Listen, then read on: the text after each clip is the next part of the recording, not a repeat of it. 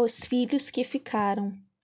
Em meio ao caos, por tantas vezes nos esquecemos que eles também sofrem.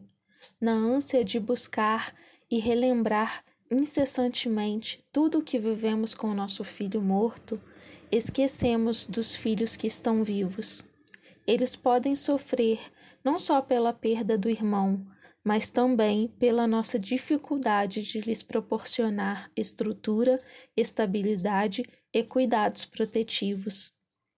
Além disso, sofrem ao nosso lado e se entristecem por verem tanta tristeza à nossa volta. Nossos filhos vivos têm de ser salvos do nosso desespero. Temos de pausar a nossa mágoa e compreender também a sua dor.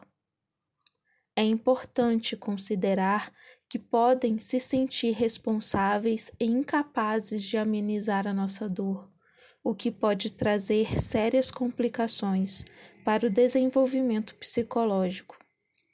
Também se pode gerar uma situação de revolta em relação ao irmão que faleceu, mesmo que tenham vivido uma relação muito especial juntos.